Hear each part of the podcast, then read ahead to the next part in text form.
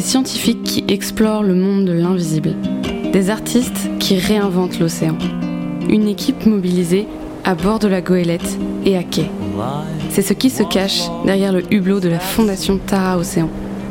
Alors, embarquez avec nous pour découvrir les mystères et les secrets de notre aventure scientifique et humaine. Voyager au cœur de l'océan, grâce à celles et ceux qui, à terre comme en mer, cherchent, fouillent et regardent cette immensité si peu comprise et explorée.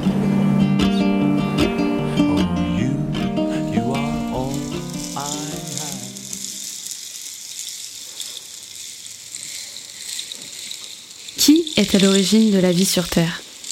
Qui produit 50% de l'oxygène? Qui régule la température sur Terre? C'est l'océan. Plus précisément, ce sont les micro-organismes qui le peuplent. Même si la surface de notre planète a été largement étudiée, l'océan reste un vaste mystère bleu. Alors, quand est-ce qu'on se met à explorer? À la Fondation Tara Océan, depuis près de 20 ans, nous parcourons l'océan avec notre goélette pour étudier ce monde invisible. Dans cet épisode, revenons à l'essentiel, au commencement, grâce à celles et ceux qui imaginent et réalisent les expéditions scientifiques et ça commence avec Chris Boller, directeur de recherche au CNRS et président du comité scientifique de la Fondation Tara Océan. Quand on regarde l'océan, on ne voit pas forcément la vie. Quand on va balader dans une forêt, on voit la vie tout autour de nous, hein, les, les arbres, les plantes, les animaux, les insectes. L'océan, ça semble vide, n'est-ce pas? Et ça, c'est parce que la grande majorité de la vie océanique, c'est microscopique. En fait, deux tiers de la vie en termes de, biomasse, en quantité de, carbone, deux tiers, c'est des organismes microscopiques. Ils sont microscopiques, mais ils sont extrêmement importants. On a difficulté à comprendre euh, pourquoi quelque chose si petit peut être euh, si puissant. Dans ce monde microscopique au sein de l'océan, il y a une richesse en vie euh, étonnante, une biodiversité qui vraiment explose, une richesse euh, magnifique. Ça suffit de prendre un microscope et aller voir euh, toutes les formes de vie qui sont à présent.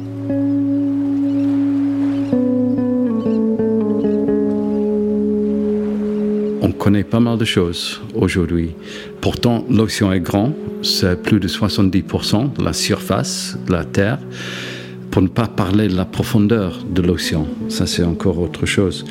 Et aujourd'hui, on a pas mal d'outils pour explorer. On a des outils pour explorer de manière autonome. On commence à explorer pas mal l'océan, mais c'est surtout en surface, les premiers centaines de mètres euh, où la lumière arrive. On a une idée pas mal euh, des interactions entre la vie et la physique chimie de l'océan et comment tout ça interagit avec l'atmosphère, avec euh, le système climat.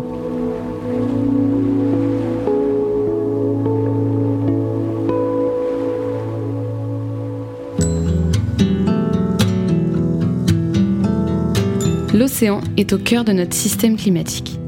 Il agit comme un thermostat et régule la température sur Terre par différents moyens, notamment grâce à la pompe à carbone en captant le CO2 de l'atmosphère.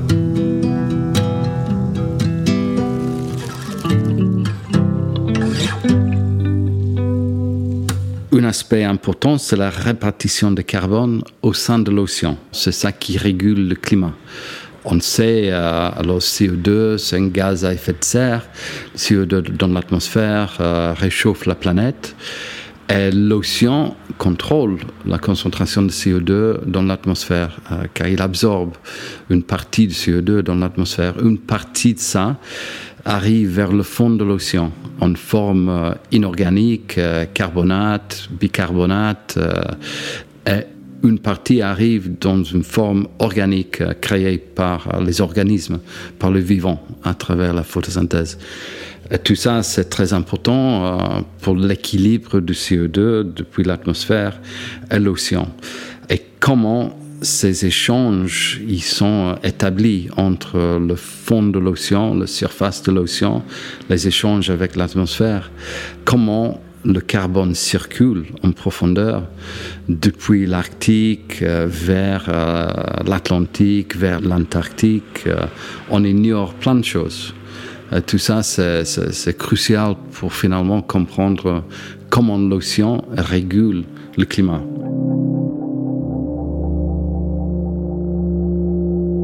Certes, aujourd'hui, les océans, ils subissent énormément de dommages les microplastiques, bien sûr, mais aussi il y a énormément de polluants euh, qui sont présents aujourd'hui dans l'océan. Certains de ces polluants ils sont décomposés euh, grâce aux microbes. Même les microplastiques, euh, on trouve aujourd'hui certains micro-organismes qui ont appris comment digérer, comment manger les microplastiques. Donc petit à petit, euh, les microbes, le plancton, le monde microscopique océanique aide à assurer le bien-être de, de l'océan. Mais certes, aujourd'hui, euh, il a beaucoup de mal car l'océan est malade.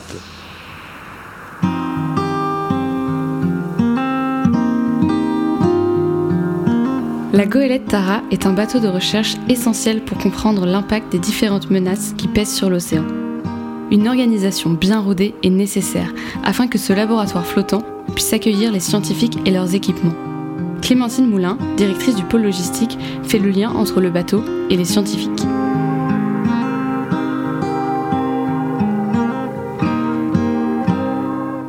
Tara, c'est un, bateau de recherche sur lequel on, va accueillir des scientifiques qui vont venir euh, étudier les océans.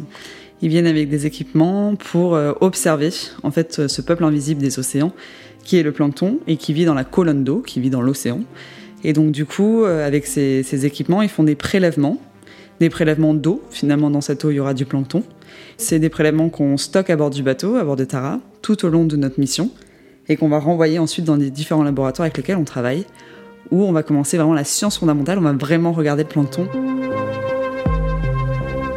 Dans cette soupe d'organismes planctoniques, il y a des, des organismes photosynthétiques qui ont un rôle exactement comme les plantes sur Terre. Ils captent du CO2, ils transforment en matière organique qui est ensuite euh, utilisée par les, par les autres organismes et ils génèrent de l'oxygène, exactement comme les plantes terrestres. Et on sait aujourd'hui que ces organismes photosynthétiques euh, petits, ils ont un rôle à jouer exactement la même importance que les plantes terrestres. Et c'est étonnant euh, par rapport aux forêts euh, sur Terre qu'on les voit. C'est incroyable d'imaginer qu'ils ont leur contribution, euh, c'est exactement la même. Mais, c'est le cas. donc déjà ça, c'est très important alors pour, pour la génération d'oxygène, pour la génération de matière organique qui nourrit les chaînes alimentaires et pour la captation de, CO2 depuis l'atmosphère, qui est très important pour la régulation du climat. Ces organismes jouent plein d'autres rôles aussi. Ils assurent le recyclage des éléments, des minéraux. Ils assurent que les poissons ont les choses à manger. Ils assurent que l'état de santé de l'océan s'est maintenu.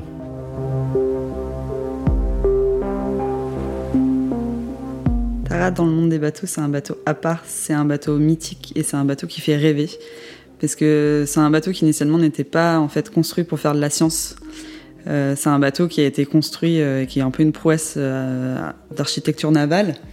L'idée de, des architectes quand ils ont construit Tara, en fait, c'était de mettre le bateau dans la glace et faire en sorte que le bateau soit prisonnier volontaire de la banquise en, Arctique. Et donc, du coup, quand on regarde le bateau, il a une coque assez spécifique. Et de ça, en fait, on est devenu un bateau bah, d'exploration euh, et, d'expédition assez, euh, assez incroyable par toutes ces aventures et toutes ces missions qu'il a vécues euh, jusqu'à maintenant. Ce bateau, s'il pouvait parler, il, aurait de belles choses à dire, je pense, et surtout beaucoup de choses à dire. Et du coup, pourquoi est-ce que c'est un bateau différent d'autres bateaux océanographiques? Bon, alors déjà parce que c'est un voilier. D'habitude, les on va dire que les campagnes océanographiques, en tout cas françaises et souvent à l'étranger aussi, se font sur des bateaux à moteur, donc euh, des gros bateaux, et se font sur des missions bien ponctuelles. Ça va être euh, quelques jours de mission, un mois, voire quelques mois, mais jamais des années comme fait Tara. Du coup, c'est un bateau aussi qu'on a adapté au fur et à mesure, parce que comme je disais, il n'est pas fait pour faire de la science, il a été adapté au fur et à mesure bah, aux besoins des scientifiques. Et du coup, on l'a transformé euh, au fur et à mesure pour vraiment l'adapter. Par exemple, sur cette mission, on a transformé une, une cabine en euh, laboratoire parce qu'on avait besoin de, plus de place pour la science qui est faite directement à bord. Et donc, on a favorisé en fait la science, on va dire, plus que le nombre de personnes à bord.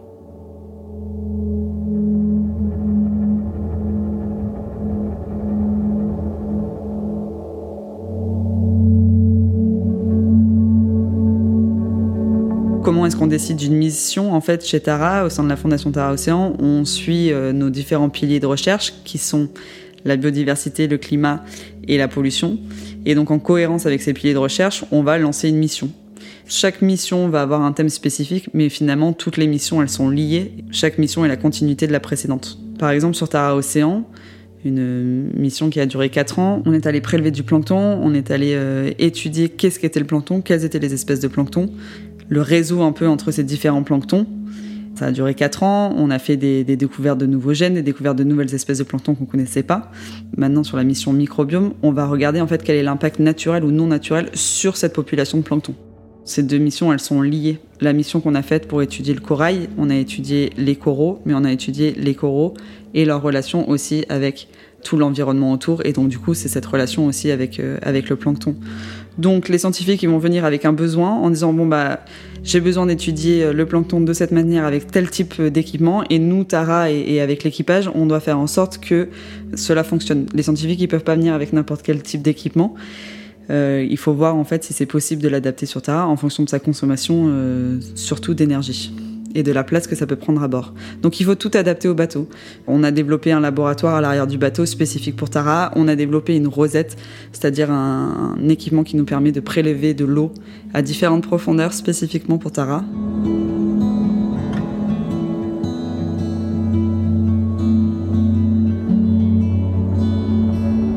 Comme dirait un, capitaine de Tara, c'est sûrement le, plus petit bateau avec le plus grand nombre de capteurs. Euh, dans le milieu océanographique à l'heure actuelle. En fait, de partout sur Tara, il y, a quelque chose qui est en train de faire un prélèvement euh, en même temps que le bateau navigue.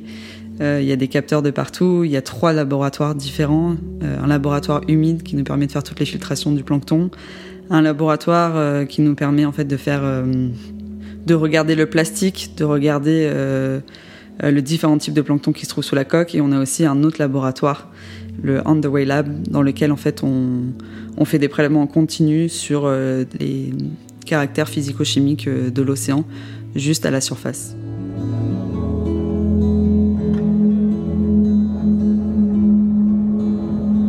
Tara inspire les autres navires euh, à faire la même chose. Donc même les grands navires océanographiques, les scientifiques qui viennent à bord, ils sont souvent intéressés à développer les mêmes protocoles que nous, on utilise à bord de Tara. On fait ça sur Tara depuis plus de 15 ans maintenant. Euh, on a un sac de savoir-faire euh, dans le domaine. C'est un bateau sur lequel il y a 14 personnes qui évoluent. Euh, et dans ces 14 personnes-là, on a 6 membres d'équipage, 6 scientifiques, on a aussi un artiste et un journaliste. C'est tous des personnes qui ont des disciplines différentes et qui ont des nationalités différentes. Donc en fait, au final, la vie à bord de Tara, c'est comme s'il y avait un propre écosystème au bateau. Et, et, tout le monde travaille ensemble dans le même but. Et donc sur d'autres bateaux océanographiques, on va vraiment la science qui va être séparée des marins et, euh, et de l'équipage. Sur Tara, en fait, tout le monde travaille ensemble bah, dans l'idée de euh, faire ce qu'on appelle donc des stations de prélèvement pour récupérer ces prélèvements d'eau et de, plancton. Et donc du coup, on va avoir l'équipage qui va aider les scientifiques euh, à déployer les instruments à l'arrière du bateau. Ils sont toujours là, ils travaillent toujours ensemble, c'est pas du tout dissocié. On va avoir aussi les scientifiques qui vont aider les marins à faire les manœuvres, qui vont aider les marins à faire les quarts de nuit, par exemple. On laisse jamais le bateau seul. Euh, pendant la nuit, donc on a un marin qui est toujours épaulé par un scientifique, et qu'on soit le capitaine, le directeur scientifique, l'artiste, le journaliste, n'importe qui à bord, en fait, à un moment donné, pendant notre, notre passage sur Tara, et ben on va, on va mettre la table, on va faire la vaisselle, on va nettoyer les, les douches ou les toilettes.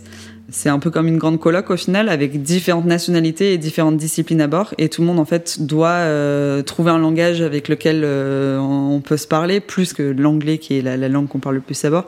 Mais aussi euh, comment est-ce qu'un artiste parle avec un scientifique et comment un marin va faire comprendre à un scientifique ou un artiste bah, qu'à tel endroit, par exemple, c'est pas possible de faire des prélèvements parce qu'il y a trop de vent, parce qu'il y a trop de vagues. Et, et, voilà, et comment un scientifique va faire comprendre à un marin ou lui faire découvrir une nouvelle espèce de plancton? C'est des, des, mondes qui se retrouvent sur un même bateau qui fait que 36 mètres, et du coup, ça crée de belles choses.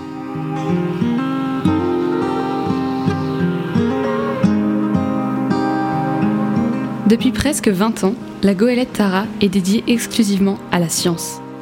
Pour chacune de ces missions, de nouveaux outils et technologies sont embarqués et utilisés à bord. L'innovation fait partie de l'ADN de la Fondation.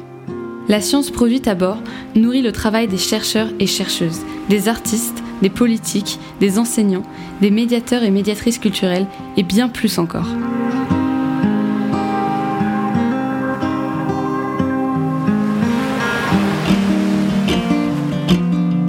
un podcast de la Fondation Tara Océan, produit par Laura Eisenstein et réalisé par Studio Fred H. Musique originale de Martin Stock.